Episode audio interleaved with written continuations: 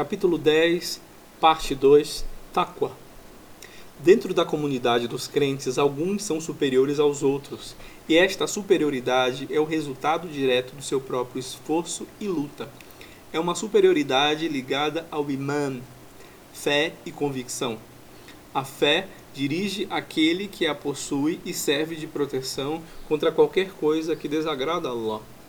Essa proteção é uma palavra árabe chamada taqwa, com significado amplo que pode também ser traduzida como temor a Deus, piedade, consciência de Deus.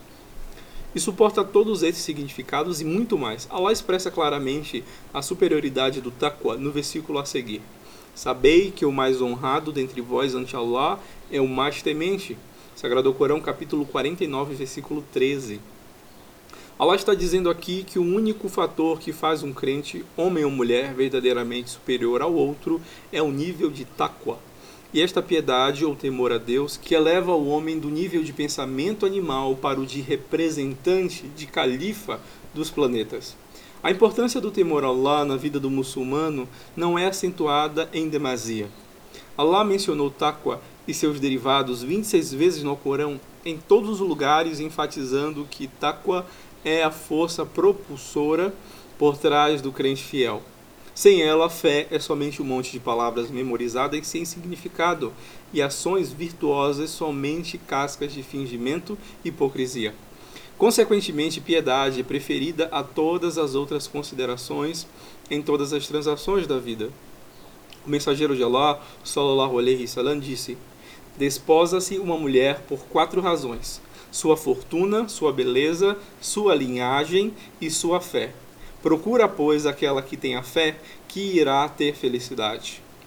Não importa quão bela, rica ou nobre linhagem uma mulher possa ser, se ela não for devota, ela é feia, fraca e de uma família desonrosa. Convém também para o oposto, como disse o profeta, sallallahu alaihi wasallam. Quando alguém com religião e caráter de quem você estiver contente, pedir sua filha em casamento, concorde com o pedido dele. Se não fizer, haverá corrupção e um grande mal sobre a terra. Certa vez, dois dos mais estimados companheiros do profeta, sallallahu alaihi wasallam, Abu Zar e Bilal, se desentenderam. Fora de si, Abu Zar chamou Bilal de filho de uma negra. O profeta ficou profundamente aborrecido pelo que Abu Zar dissera. Ele o respondeu dizendo: Isto é demais, Abu Zar.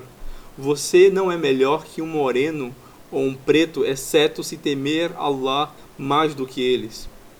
Esse conceito era repetido de tempos em tempos pelo mensageiro de Allah, sallallahu alaihi wasallam.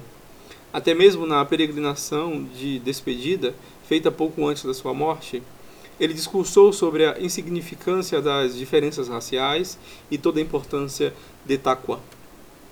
Os indivíduos mais virtuosos são somente conhecidos por Allah porque Taqwa está localizado no coração. O homem só consegue julgar os outros através dos seus feitos visíveis que podem ser ou não ser enganosos. Allah deixou isso bem claro no seguinte versículo: Entre os homens há aquele que, falando da vida terrena, te encanta, invocando Allah por testemunha de tudo quanto encerra o seu coração, embora seja o mais escarniçado dos inimigos de Allah. Sagrado Corão, capítulo 2, versículo 204. Por isso, não é permissível aos humanos designar certas pessoas como santos e virtuosos para um grau que vai além de humanos normais. O profeta sallallahu alaihi wasallam especificou dentre os seus companheiros a quem ele anunciou aqui neste mundo a boa notícia da sua entrada no Jannat, no paraíso, por causa do grande sacrifício que eles fizeram para o engrandecimento do Islã. Contudo, tal pronunciamento foi baseado na revelação e não na sua própria habilidade de julgar os corações. Por exemplo, quando o profeta sallallahu alaihi wasallam disse sobre aqueles que fizeram o juramento de fidelidade, conhecido como Bayati ar-Ridwan, ninguém daqueles que fizeram o juramento debaixo da árvore entrará no inferno. Ele estava confirmando o versículo corânico revelado em consequência daquele ato que diz: Allah se congratulou com os crentes que te juraram fidelidade debaixo da árvore. Sagrado Corão, capítulo 48, versículo 18. Ele julgou semelhantemente alguns de quem todos achavam que estavam destinados ao paraíso, porém foram destinados ao inferno. Tais julgamentos foram baseados em revelações. Ibn Abbas disse que foi-lhe dito por Umar ibn al-Khattab que certo dia, na batalha de Raibar, alguns dos companheiros do profeta foram ter com ele e lhe disseram: Tal e tal pessoa são mártires e tal e tal pessoa são mártires.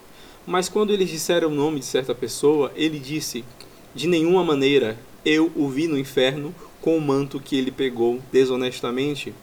O mensageiro de Allah disse então: Vá ao Ibn al-Khattab e anuncie para o povo três vezes que somente os crentes estarão no paraíso. Há tempos atrás, na tradição cristã, alguns indivíduos eram extremamente louvados pelas suas supostas realizações espirituais. Foram atribuídos a eles milagres e a posição de santos lhe foi conferida.